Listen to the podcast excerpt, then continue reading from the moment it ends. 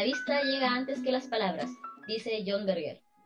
Una declaración que abre su libro Modos de Ver, el cual es una serie de ensayos reflexivos en cómo la llegada de la fotografía ha cambiado nuestra manera de comprender y apreciar el arte. La posibilidad de reproducir las obras de manera constante nos ha permitido tener una perspectiva de estas jamás antes pensadas. Para la conversación del día de hoy me acompañan mis compañeros del podcast, Felipe Muñoz, Axel Inde y Juana Anuari. ¿Cómo están chiquillos? ¿Cómo están? Bien, Vamos a hablar en el podcast.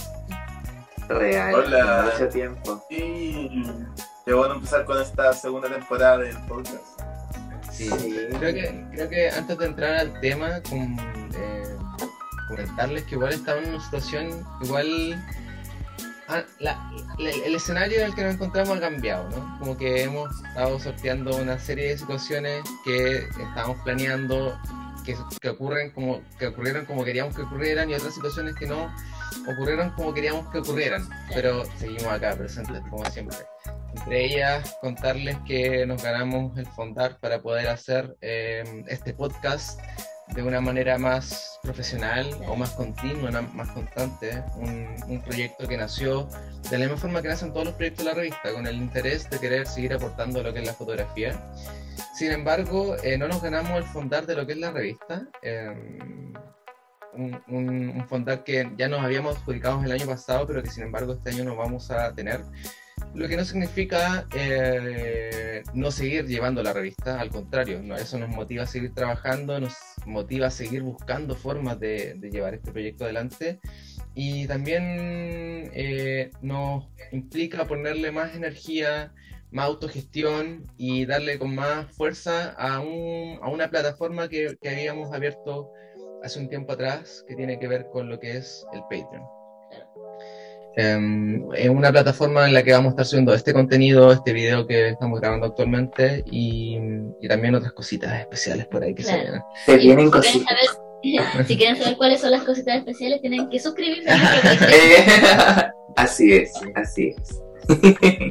Y, nada, queríamos dar, quería yo personalmente darles esa actualización antes de entrar al tema en profundidad y, y, por sobre todo agradecerles por estar eh, en el, eh, por seguir el proyecto, por seguir eh, nuestro contenido, por, por apañarnos, apoyarnos y, y que, que sin ustedes, los que nos están escuchando hoy o nos están viendo próximamente en nuestro Patreon, eh, Eh, eh, no, no estaríamos acá, ¿no? Es la razón por la cual seguimos haciendo y sacamos adelante este proyecto.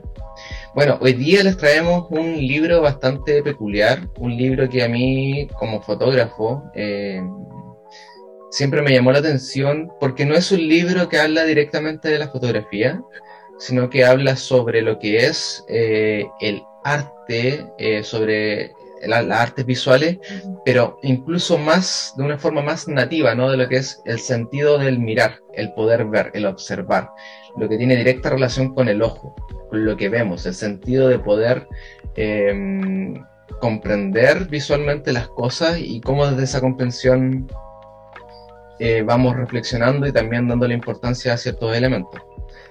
Bueno, ahí ahora Juana, no sé si tú nos quieres contar un poco al respecto de lo que es el autor, en este caso John Berger. así es, Felipe. Eh, bueno, sí, John Berger, la verdad eh, es que es bastante multifacético. Eh, era ba- bastante multifacético el caballero. Nació en Londres, Reino Unido, en el 5 de noviembre de 1926. Y sus obras, la verdad, como les comentaba, eh, rodean lo multifacético, tal como también su vida, eh, ya que sus obras abarcan desde lo que son las novelas, la poesía, hasta lo que tiene que ver con el teatro, los guiones cine- cinematográficos, entre otros. Y eh, bueno, falleció en París eh, el 2 de enero de 2017, o sea, hace súper poco igual. Y fue eh, escritor eh, en, en lo que tiene que ver como con lo que hizo. Fue escritor, también fue crítico de arte y también fue pintor. Así que, como les decía, tenía harto el caballero que... de aportar.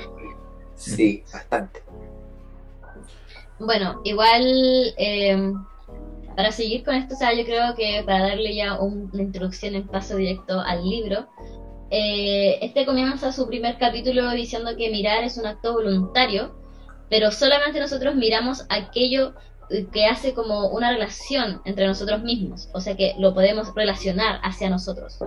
Pero el autor también enfatiza que poquito después de que nosotros observamos algo, nos damos cuenta de que nosotros también somos observados. Entonces me gustaría preguntarles algo como para empezar este, este capítulo, que cuando se, fueron conscientes de que estamos siendo observados constantemente y cómo esa forma de ser observados ha afectado, por ejemplo, el desarrollo de ustedes mismos o el desarrollo de su propio arte, por ejemplo. Axel, no sé, no, no sé si quieres comenzar. O sea, encuentro tremenda la pregunta y de hecho yo también había notado esa frase de, de John Bergas, de John Berger, eh, en el que, porque precisamente esta conciencia de ser mirados luego de, empezar a ver, es como, a mí me hizo recordar eh, esta frase de Jean-Paul Sartre en la que habla de que eh, el infierno son los demás, o que el infierno son nosotros, que se refería precisamente como a esta conciencia que tenemos de ser vistos, porque la única manera que tenemos nosotros de saber quiénes somos, de tener como una idea de nuestra personalidad, de nuestra identidad, de nuestra manera de ser, es a través de la retroalimentación que nos llega de terceros nosotros no tenemos como una visión objetiva de nosotros mismos, no podemos saber cómo somos, sino, sino que es a través de lo que nos llega a través de los demás. Entonces, esto para Sartre también era como un tipo de, de maldición, de, de, tener que depender como constantemente de lo que ven los demás de nosotros mismos y no poder como vernos realmente como, como somos. Entonces, e, ese tipo de... Eh, de cuestiones, bueno, Sartre lo, lo, lo, lo decía, lo, reflexionaba de una manera más social y más política. Siento que también ahora en el mundo del arte, con todo este tema de las redes sociales, esto también se acrecenta mucho más con esta cuestión de ahora hay más conciencia de ser vistos. Ahora uno manufactura su propia imagen al momento de presentarse a los demás. Eh, no, eh, como que se acrecienta esta, e, e, este espejo que tiene como el, que, que tiene el otro acerca de nosotros mismos. Entonces, eh, no sé, siento que, que, esto que ya estaba muy presente en los años, no sé, 50, que es cuando lo dijo Sartre, y después, lo dijo, y después John Berger lo, lo, vuelve a retomar, siento que hoy día como que se hace un tema como mucho más relevante por todo este tema de las redes sociales que nos permite como tener un reflejo de nosotros mismos que hasta qué punto sea más fiel, mm, tampoco lo sé, porque nosotros tampoco mostramos quiénes somos totalmente a través de, de, de las redes. Buenísimo. Sí, yo, yo quería, yo quisiera agregar un punto más para, para, poner aún más en cuestión esta frase o esta pregunta que nos plantea la Cata a partir de, de lo que dice John Berger, para cuestionar incluso lo que menciona John Berger. Porque John Berger decía ¿no? que, mm, que, incluso antes de observar, nosotros éramos conscientes de que estábamos siendo observados. Y, y, de cierta forma, para entender quiénes somos, eh, tenemos que mirar hacia los demás. ¿No? Porque a partir de lo que, lo que ven los demás de nosotros, nos construimos nosotros. Pero, y utilizando ¿no? la, una frase que hace mención John Berger en, su, en, el comienzo del libro, que dice, eh, la creciente conciencia de la individualidad está directamente relacionada y acompañada con la creciente conciencia de la historia. Y esta conciencia de la historia no es más que una interpretación desde nuestra individualidad hacia los demás. Entonces se vuelve un círculo vicioso, ¿no? En el que si bien entendemos que nuestra individualidad se construye con la percepción que tienen los demás, cómo nosotros percibimos a los demás es una, es una construcción meramente personal. Entonces se vuelve un círculo que no termina nunca, ¿no? Porque los demás nos construyen a nosotros y nosotros, nosotros construimos cómo entendemos a los demás me parece súper interesante eso. Quisiera hacer ese aporte, ¿no? Como a, lo, a lo, que buscamos cuestionarnos al respecto de, de, de, qué, de qué observamos, quiénes nos observan y cómo observamos y también cómo nos observan. Claro, y después más adelante John Berger igual lo, lo retoma, que lo vamos a retomar también, eh, porque es un punto súper importante sobre el tema de la conciencia de la que tenemos sobre nuestra propia historia también. ¿Pana? Ay, sí, es que había, estaba pensando en lo que estaba diciendo como al Felipe, eh, como de esa visión o percepción como, como propia de, no sé, de las cosas. Igual tiene que ver mucho con, bueno, también lo dice John Berger en una parte del libro, cuando establece que lo que sabemos del mundo nunca se adecua como a nuestra visión y, y también lo que sabemos de este mundo también afecta nuestra manera de observar las cosas. Sí. Entonces siento que, claro, que por ahí va y también eh, lo que decías tú, Cata, respecto como de, de o sea, yo creo que también se genera una especie de, de dinámica de poder, se podría decir, de la persona que observa, ya sea una imagen, una obra de arte, etc. Y porque es como el rol del examinador y el que el que es como examinado en cierta forma, como que se genera ese, ese juego como de poder, que también va, también va muy, muy de la mano, que es otro, otro de los aspectos que también me llamó mucho la atención del libro, que es eh, la imagen eh, de la mujer a través de la historia, la imagen visual eh, en lo que tiene que ver con las obras de arte, la fotografía, la publicidad, etc. Y cómo a través de esta forma de observar, de este como examinador en cierta manera, se empieza a convertir como en este objeto visual que va traspasando la historia a través de, no sé, el arte medieval con el tema como de la culpa, luego el renacimiento con el tema de la vergüenza, como todas esas etapas de la imagen de la mujer que también me llamaron mucho la atención y que también son muy bien representadas en el libro a través de estos como ensayos visuales que, que realiza John Berger. Me parece como muy interesante esa parte. Bueno, entonces, retomando eh, lo que mencionaba Juana, ¿no? Con respecto al uso de la mujer eh, en la publicidad, en la pintura, en la fotografía y también enlazándolo con lo que mencionaba la, la Cata, que hacía hincapié en el tema de la conciencia de la historia, yo también eh, quisiese llevarse, llevarlo a la, a la, perspectiva incluso más política que menciona John Berger en, en, una, en uno de los párrafos que habla del libro, en el uso político o incluso social eh, del ver del observar y cómo el observar también puede ser utilizado de manera política. ¿no? Hay una frase importante que a mí me gustaría destacar que dice, si viéramos el arte del pasado, nos situaríamos en la historia. Cuando se nos impide verlo, se nos priva de la historia que nos pertenece. Y acá podríamos citar a un montón de autores, a un montón de filósofos que, hablan ¿no? de, cómo la historia se construye a partir de una visión sesgada de solo los que tienen la oportunidad de escribir, que tienen la oportunidad de poder contar la historia, que tienen la posibilidad de llegar al arte. Y también acá un punto súper importante que menciona John Berger de cómo el arte ha sido eh, a lo largo de su historia, ¿no? y ahora actualmente en el presente quizás está un poco más democratizado abiertamente, eh, ha estado eh, monopolizado o recluido o secuestrado por una clase social alta que ha hecho del arte una manera de contar su propia historia sesgando y dejando afuera un montón de posibilidades, ¿no? Em, el otro día yo leía estaba leyendo un libro que, me pareció muy que me parece muy certero ahora mencionarlo, que se llama La cultura de la servidumbre de un filósofo chileno, Juan Ribano, en el que habla, él, hacía la metáfora del museo.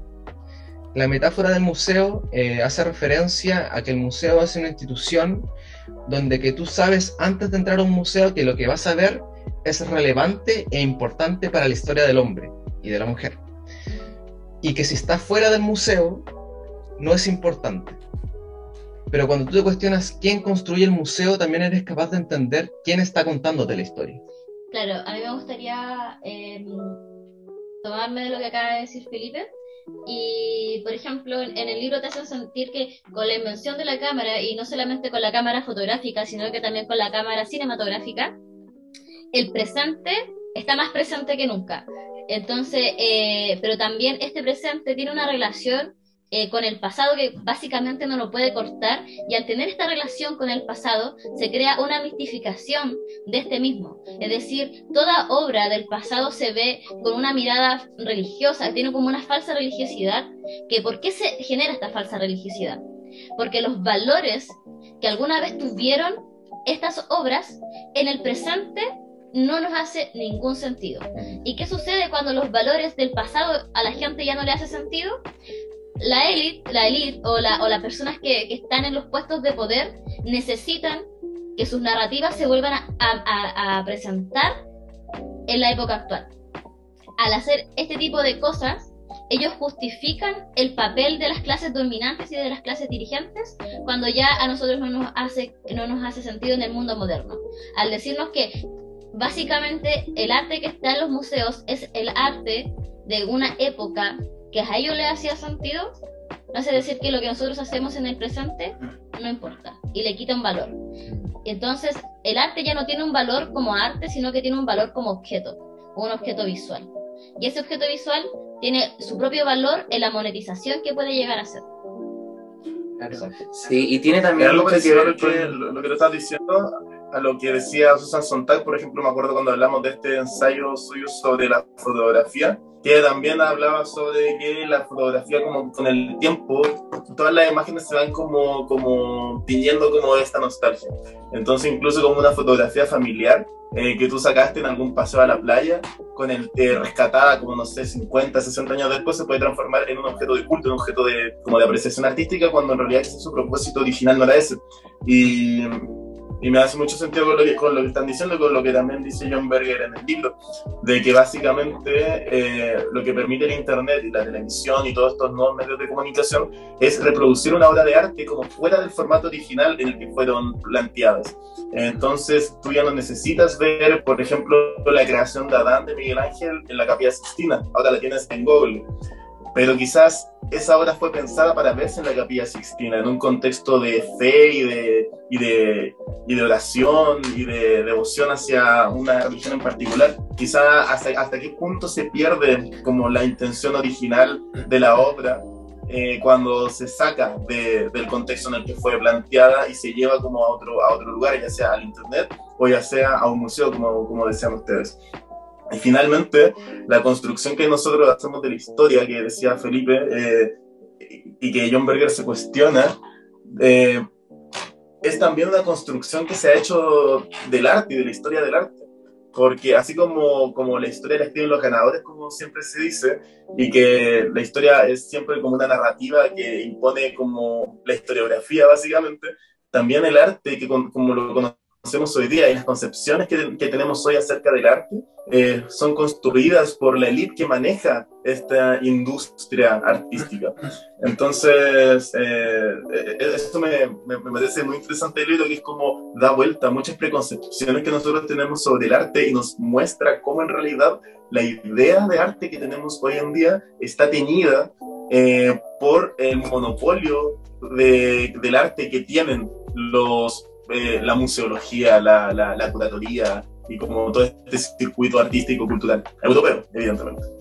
Exactamente. Incluso si nos cuestionamos el concepto de curatoría, ¿no? ¿Qué, qué es curar?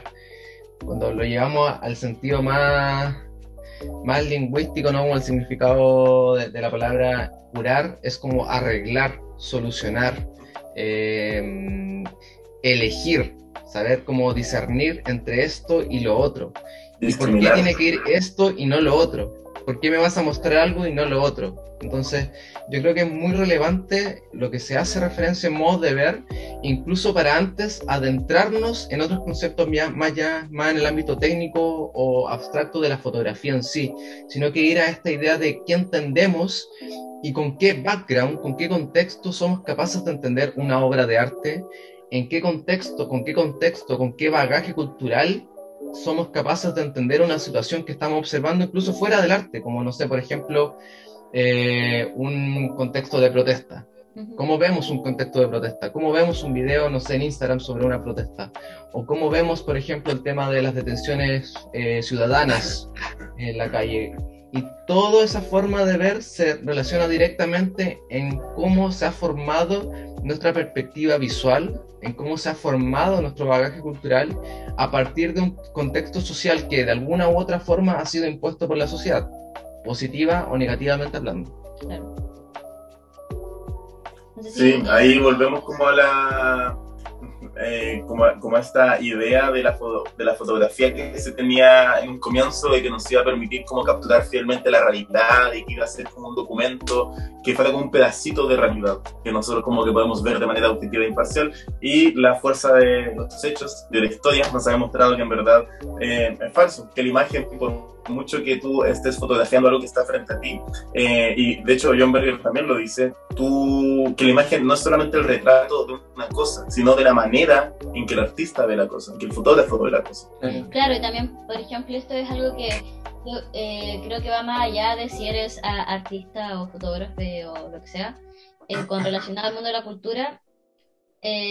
John Berger también dice que si todas las personas, personas somos capaces de ver el presente de una forma clara, vamos a poder ver el mismo pasado de una manera clara, porque él también habla mucho del tema de la nostalgia que hay en el pasado y es algo que nosotros estamos, yo siento que nosotros hemos pasado por un, una, en un periodo súper corto, de ponte tus 10 años hemos pasado por un periodo de nostalgia, pero eh, ha habido, o sea, de todos lados. Eh, yo estaba creciendo y había una nostalgia enorme con los, con los 80, y que la música de los 80 y aquí y allá y bla, bla, bla. Eh, Stranger Things, por ejemplo. Sí, después, todo, y toda la época de los 90 también, hoy, que hasta el día de hoy sigue, pero ahora hay una nostalgia con los años 2000, no solamente con el arte de la moda 2000, de, lo, de, de, del arte, de, de, las estéticas, etcétera, que ya han pasado 20 años y es como algo normal, por así decirlo, pero encuentro que hay algo terrible que está, terrible que está pasando ahora, que hay una nostalgia con un año en particular que fue hace nada, que es, por ejemplo, el 2014. Que podemos estar viendo que toda esa tipo de estética eh, que eh, eh em, verlas con nostalgia, como hoy es que estábamos tan bien, y es como eh, teníamos 15 años, no estábamos tan bien, ¿cachai? como, entonces, igual es como entiendo que quizás debido al contexto actual se quiera volver a un momento quizás donde no estábamos encerrados constantemente, pero este, este ejemplo que estoy poniendo ha, pasado siempre y ha pasado en el mundo del arte constantemente en el que uno añora algo que ya vivió y que en el momento en que lo vivió sabe que pasaron cosas malas, cosas buenas, de todo como siempre, pero cuando ya pasó un periodo de tiempo mm, solamente lo, lo, eh, lo glorifica y lo mistifica como dice, eh, y eso encuentro que es algo que deberíamos empezar a analizar, que, ¿por qué estamos tan en el presente, en una época contextual de actualidad, siempre estamos anhelando algo del pasado. Sí, yo creo que siempre el pasado se ve como, como algo más, eh, más, positivo y uno tiende también como a como a reconstruir su pasado, el pasado también y la memoria y los recuerdos de algo que uno va construyendo. Eh, también como que aplica como el ejercicio de, de curatoría de cuáles son como los hitos de nuestra vida que decidimos marcar como relevantes y como forjadores de nuestra identidad actual, eh, ya sea como a través de, de, recuerdos o a través de quizás del álbum familiar, de las fotos que tengo en Instagram, como muchas veces, no sé, uno se pregunta, ¿qué estás haciendo en 2019? Y va a Instagram y ve así como las historias que subieron esa época. Y uno dice, ah, esto es lo que hacía en 2019, pero eso no es, es como el libro de Compuerta. El 2019. ¿Cómo? Hablábamos en el podcast anterior del libro de Compuerta, creo que era. Del tema de cómo las personas ocupaban las redes sociales como muchas veces para eh, poner en sus redes como estas imágenes de su día a día que también era una forma como de olvidar otras, otros momentos eh, no tan buenos de, de, su vida, como que se genera esa misma como, como dinámica en cierta forma. Y como en resumen de lo que estábamos hablando anterior, yo creo que igual eh, el autor también establece esto de que cuando se presenta también una imagen eh, como una obra de arte quizás, la gente igual la mira como una como de una manera condicionada, se podría decir, eh, por toda una serie de, no sé, bagaje, hipótesis, aprendías también acerca sobre de la historia como del arte, en cierta forma. Y lo que me gusta también de, de este libro es el tema de que, bueno, como decía Felipe al principio, eh, no solamente trata como el tema de la imagen o de la fotografía en sí, sino que también traspasa otros temas como género, eh, que a mí igual me interesaron mucho en el sentido de cómo los planteaba eh, con el mismo tema de la representación, por ejemplo, de la mujer y de todas estas convenciones como sociales, por estas, por ejemplo, como, eh, ya sea como el arte o políticas, etcétera, que perpetraban esta, estas visiones y la presencia, en cierta forma, como social eh, de una mujer como de este género como diferente a la del hombre, y el hombre como, eh, como un género que ejerce una presencia que depende de este poder que encarne, en cierta forma, eh, que es muy heteronormativo, en cierta forma, como presentar estas dos imágenes, estos dos imaginarios de un hombre y una mujer, la mujer como mucho más débil y el hombre como el que ejerce este poder que se ve representado en las imágenes que vemos hoy en día en la publicidad, etcétera, y que también establece el autor como en detalles como, no sé, cómo la mujer mira en, la publicidad, hacia dónde tiene su mirada.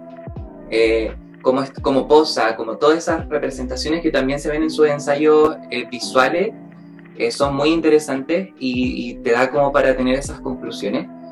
Entonces como que al final, claro, se genera esta construcción de lo femenino y lo masculino, donde el hombre está rodeado de este poder que ejerce sobre una figura femenina, sobre una figura de la mujer.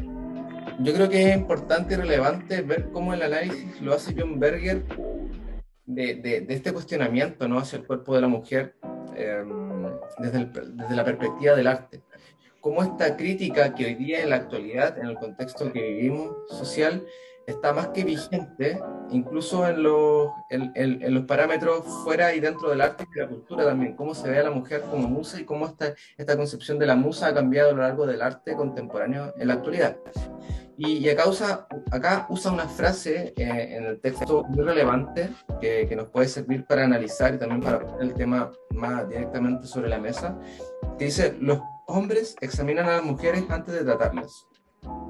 En consecuencia, el aspecto o apariencia que tenga una mujer para un hombre puede determinar el modo en que éste la trate. Entonces, aquí ya vamos al tema directo de, de cómo eh, vemos eh, el, acoso, ¿no? Que, incluso está fuera del tema del arte, pero que sí le compete al arte como disciplina que habla sobre temas sociales. Eh, bueno, este es un tema que, bueno, lo he tenido que como vivenciar constantemente porque soy mujer, sabes.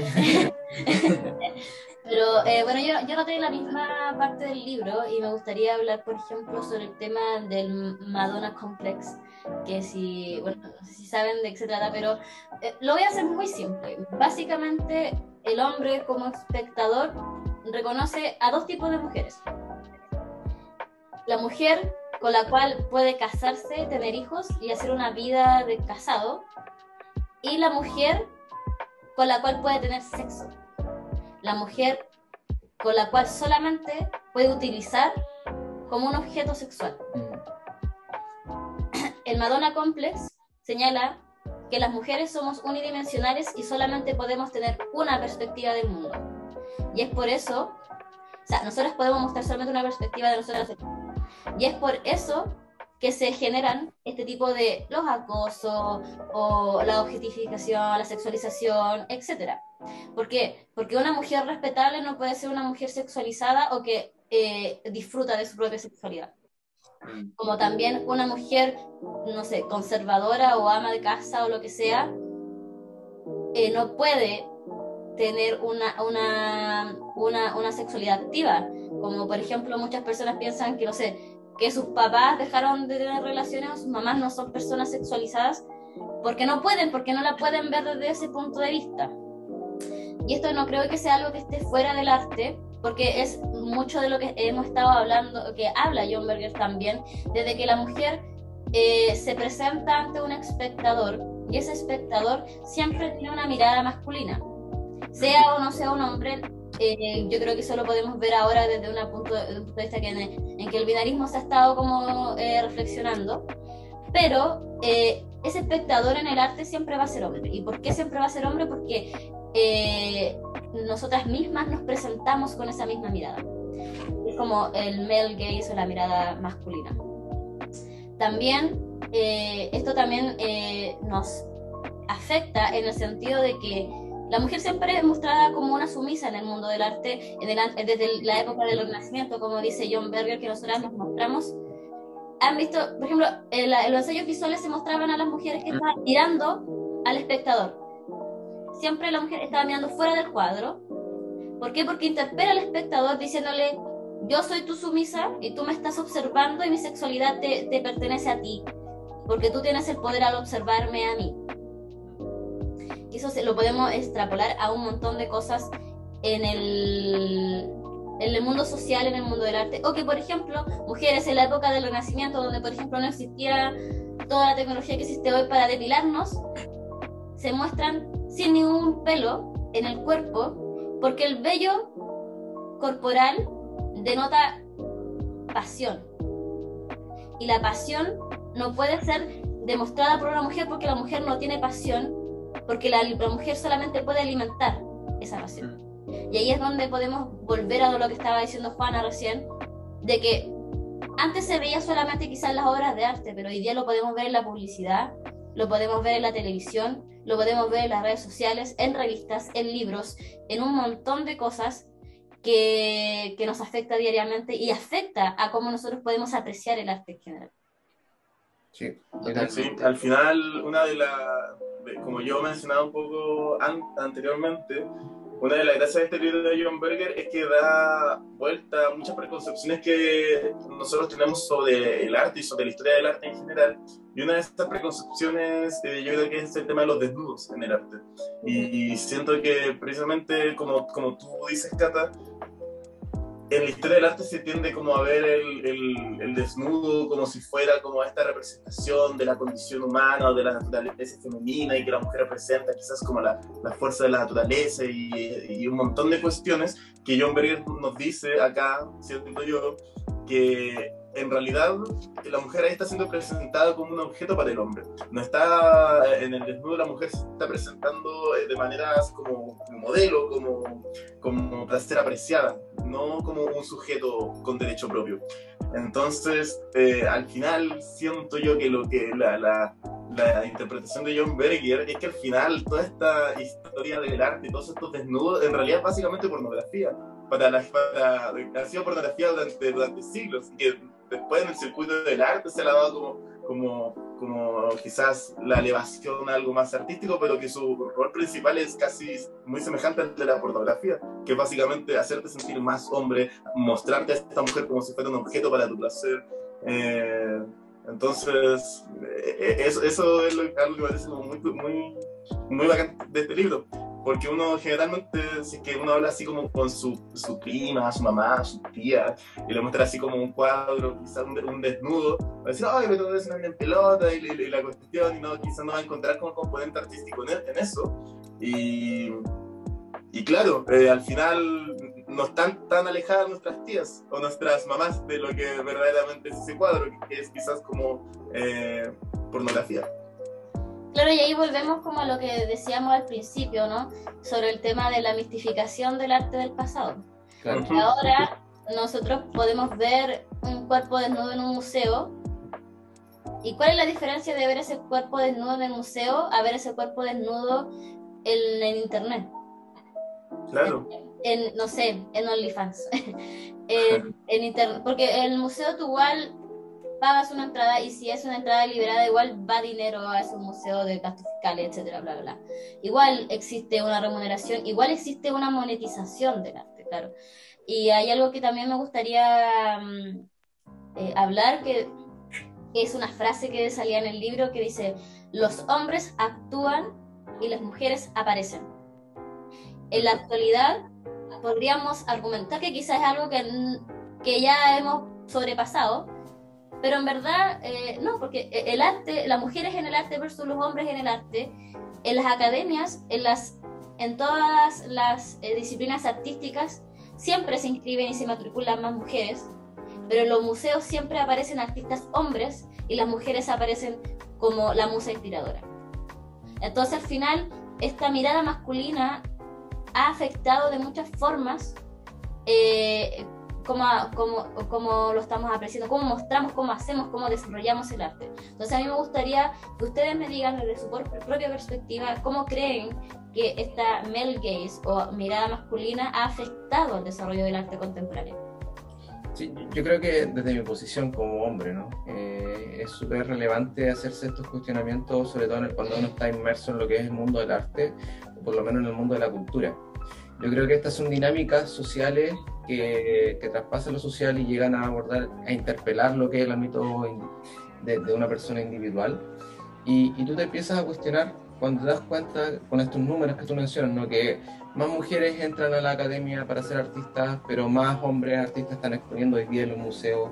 Cuando te das cuenta que los jugadores como, como oficio, como tal, siempre han sido hombres y no mujeres, eh, cuando te das cuenta que, que, el arte ha sido relegado para la mujer para ser un objeto que tiene que ser observado y no ella puede ser una observadora del mundo, eh, son dinámicas que, que, que, hacemos parecer en la sociedad actual como si ya hubiese, como si fuesen temas del pasado, pero que sin duda hoy eh, siguen más que presentes. Y lo podemos observar, tal como se dice en el libro Modos de Ver, lo podemos ver en, en muchas situaciones. Como, tú vas al museo arqueológico y te encuentras con piezas de, mujeres eh, retratadas por los hombres en la antigüedad, eh, o te encuentras con elementos que dicen que fueron utilizados por mujeres, o vas al Museo de Bellas Artes y ves estas pinturas sobre mujeres, pero ¿qué hacemos hoy en día para cambiar eso? Tenemos claro que la situación es así, pero nos cuestionamos en el arte qué estamos haciendo para cambiar esta situación ahora que somos conscientes de que sucede, ¿no? Y yo creo que ese es el principal cuestionamiento que nos tenemos que hacer, qué somos capaces de hacer hoy nosotros para poder cambiar estas dinámicas que entendemos que están sucediendo. Y a partir de eso yo creo que ese cuestionamiento se hace a través de de, este concepto eh, que se llama como emparejar un poco más la cancha, ¿no? Como la idea de, de, poder aportar desde nuestras trincheras, de la que tiene cada uno, ya sea una persona, ya sea un hombre, ya sea una mujer, ya sea una persona no binaria, etcétera, eh, avanzar hacia un punto en que los cuestionamientos de la forma en que estamos observando y también la forma en que estamos haciendo arte no estén eh, impregnadas por este bagaje cultural sesgado de lo que entendemos hoy como arte, ¿no? que es una, un arte que utiliza la, la, la, imagen femenina o la concepción femenina como una posibilidad de eh, extraer material artístico y, y, sino más bien de entenderlo como una posibilidad de entregar nuevas perspectivas para el arte igual es difícil cambiar eh, la manera en la que está dispuesto actualmente como toda esta industria artística y cultural precisamente porque está en manos de una clase eh, específica. Claro. Y la gente como común y corriente, el ciudadano de pie, está tan ajeno eh, al mundo del arte que en verdad no tiene, no, ni siquiera es capaz de entenderlo, cómo lo va a cambiar. Entonces, al final es difícil como cambiar toda la lógica en la que funciona este mundo precisamente porque para lograr hacerlo en parte hay que entrar a ese mundo y la manera de entrar a ese mundo está reservada solamente para gente de una élite gente que logra como comprender estas lógicas y aceptarlas entonces eh, eh, es todo un entramado y está como todo muy conectado desde la historia del arte como la selección que, que se hace del canon de, de, de lo que es considerado arte lo que está presente en los museos.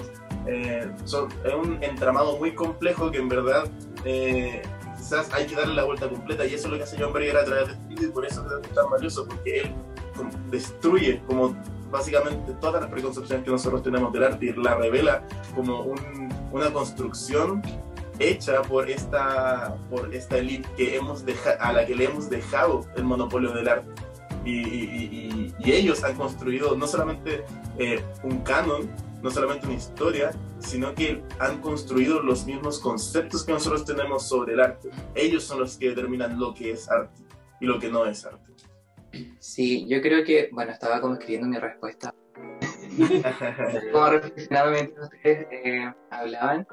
Yo creo que, claro, eh, viene desde el poder y la influencia de esta mirada como masculina, entendido lo masculino como este imaginario heteronormativo que se da que igualmente ha jugado con, también ha jugado con el tema del homoerotismo y la, y la sexualidad del hombre, pero este poder en el arte ha actuado también desde la invisibilización, eh, como igualmente se produce en la historiografía, por ejemplo, que sea como este fenómeno del arte oficial, la historia oficial, y el arte de las, por ejemplo, de las locas, de las mariconas, de las mujeres, siempre se ha visto como por fuera de esta canonización en cierta forma como del arte yo siento que ah, hoy en día, como también establece Berger, eh, se está como cuestionando esto, se están como dando esto, esta, estos diferentes fenómenos como de transformación de estos cánones. Y yo creo que igual en lo que tiene que ver, por ejemplo, con el arte, como decía el Felipe, de las locas, de las no binarias, etc., se eh, ha empezado a surgir esto de que también creo que tiene que ver con las redes sociales, que me acordé que creo que lo hablamos en un podcast anterior o en una entrevista de Letargo, como de que las redes sociales también han contribuido, fue con eh, Ricardo Pichulman, eh, respecto a que las redes sociales también han servido como para sortear este, esta dinámica de poder dentro del arte como oficial y también ha servido para que el arte de, de, estas personas que han sido, o de estas corporalidades que han sido como segregadas de este arte oficial, puedan como expresar lo que hacen de cierta forma. Eh, entonces, claro, creo que esa es como la dinámica que se da dentro de, de lo que es como el arte contemporáneo. Igual ahí está como la complejidad que surge después de que un, una obra, un artista marginado es capturado por esta institucionalidad y por, y por, este, y por esta como clase hegemónica, por ejemplo, lo que pasa con, con Lemebel y este libro de Tengo Miedo Torero, que, bueno, después se volvió un clásico, hasta lo enseñan en el colegio y todo, y se hizo una película, pero claro, la película ya está como dominada por las lógicas como heteronormadas, una película muy heterosexual en la que no hay gente trans, en la que no hay como los transexuales de la película están interpretados por actores cisgénero, entonces, eh, claro, eh, incluso al momento de ya entrar a la institucionalidad, como que se convierten, eh, son cooptados también como por estas lógicas. ¿no es cierto? Y, y aquí me gustaría dejar algo súper como ponerlo en la palestra así, porque que yo leí un libro que me hizo demasiado sentido y mucho ruido, que decía que, bueno, está finalizando el primer capítulo, y John Berger dice que la clases, las clases aisladas, como las clases que no son de la elite, son aisladas de su propio pasado, y al no poder tener su propia historia y al no tener consciente su propio pasado, ellas tienen menos libertad de poder actuar y menos libertad de poder saber de cómo actuar porque no saben y no están conscientes de cómo sucedió su vida en realidad. Y esto lo podemos ver como un tema de clase social, un tema de género, un tema de sexualidad, etcétera. Lo podemos ver desde muchos puntos de vista. Porque nosotros no tenemos, o sea, las personas que no somos parte de esta elite, no tenemos la conciencia de situarnos en un momento de la historia como siempre lo ha tenido las personas de las clases dirigentes. Y es por esto que el arte al final se termina convirtiendo en una cuestión política. Sí. Amén. Yo creo que ya para ir cerrando, y estamos muy, muy justo en el tiempo, eh, me gustaría, antes de pasar a las conclusiones, cerrar con una frase que viene a complementar lo que tú mencionas. La, la, la tengo acá subrayada porque me gustó muchísimo. Eh, dice, el pasado no es algo para vivir en él, es un pozo de conclusiones del que extraemos para actuar, lo dice John Berger. Y, bueno, ahora doy paso a las conclusiones. Creo que es un libro bastante, bastante interesante, modo de ver, no por, el, no por el contenido en sí, sino que cómo a partir de este contenido que tiene el libro podemos llegar a cuestionamientos como los que estamos haciendo ahora en el podcast, ¿no? que tiene que ver con, con llevar estas, estos, estos planteamientos al contexto que vivimos nosotros como, eh, como individuos, individuos en una situación, en, en, un contexto social chileno, por ejemplo. Entonces, no sé, me gustaría darle paso a las conclusiones. Sí, yo quiero eh, concluir en verdad que este es un libro que, como todos los que hemos leído, se puede situar de una manera muy correcta en el contexto en el que nos encontramos ahora.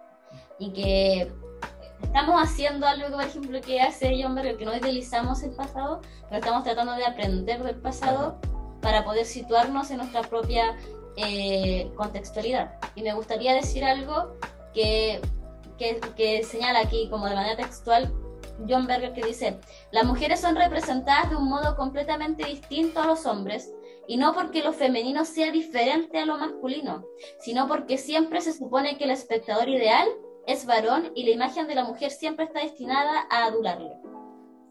Y me gustaría terminar esto diciendo que me encanta que existan tantos artistas, mujeres disidentes y hombres quizás que no son disidentes que están tratando de señalar que, oye, la mirada masculina no es la única mirada que existe, no solamente en el arte, sino en el mundo en general.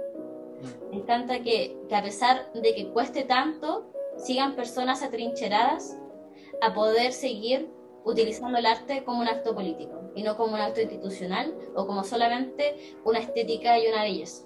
Y me gustaría dejarlo así como invitarlos a que sigan en eso porque es lo mejor yo creo que nos ha podido, nos puede pasar en el momento, ahora en el contexto y para los futuros artistas que hay allá afuera.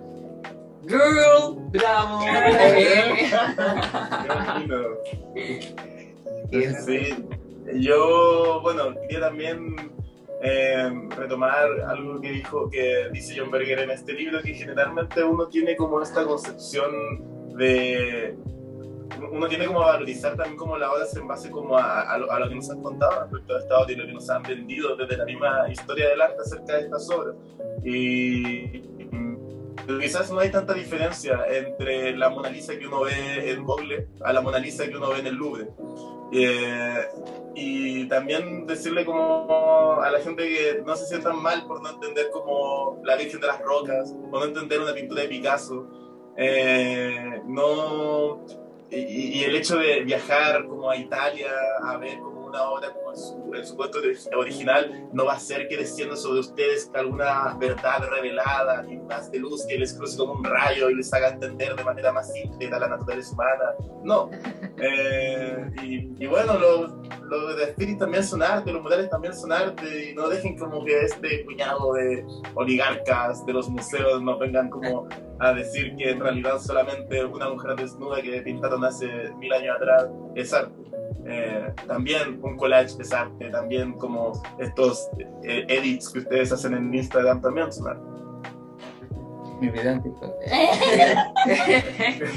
Bueno, yo no voy a retomar nada del libro, solamente voy a decir que me parece un excelente libro porque, bueno, nos invita a cuestionar eh, nuestra propia mirada, contextualizando también y entregando todos estos antecedentes y reflexiones en los ensayos respecto a la visualidad en todos los aspectos de nuestra vida. Así que me parece un libro que sí o sí deben leer en sus casas.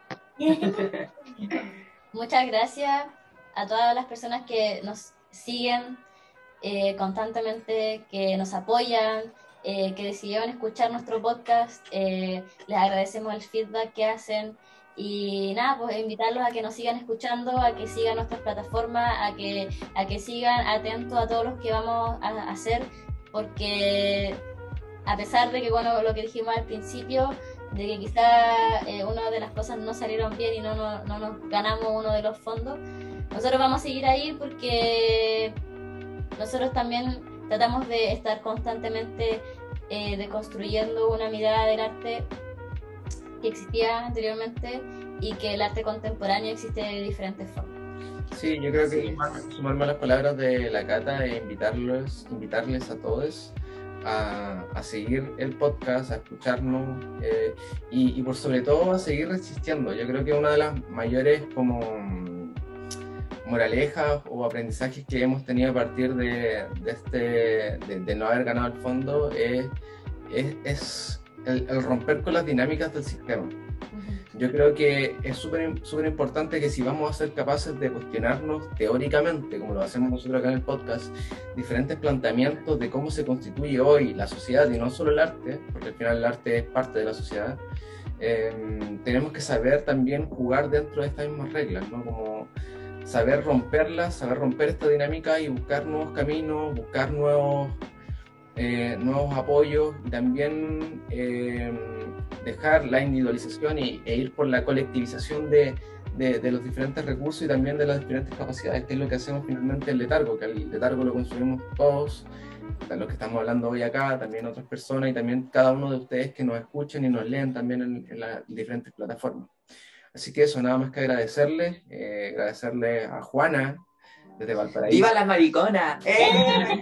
A Axel, desde Santiago. Eh, Gracias. Acá, está. Y, nada, pues que nos sigan en Instagram, eh, que nos lean en la página web, que nos sigan en nuestro newsletter eh, y que también los invitamos, si es que pueden, a, a seguirnos en nuestra plataforma de Patreon, que va a ser nuestra pequeña trinchera para poder seguir fortaleciendo lo que hacemos semana a semana. Muchas gracias por escuchar a Letargo, un podcast sobre fotografía contemporánea emitido desde la región de Coquimbo y ahora desde Valparaíso y de Santiago también. Para visitando. Sí, síganos y vamos a estar subiendo cada vez más capítulos ya que tenemos harto por hacer, harto por contarle y harto por hablar también. Que estén muy bien. Muchas gracias. Chao. Chao.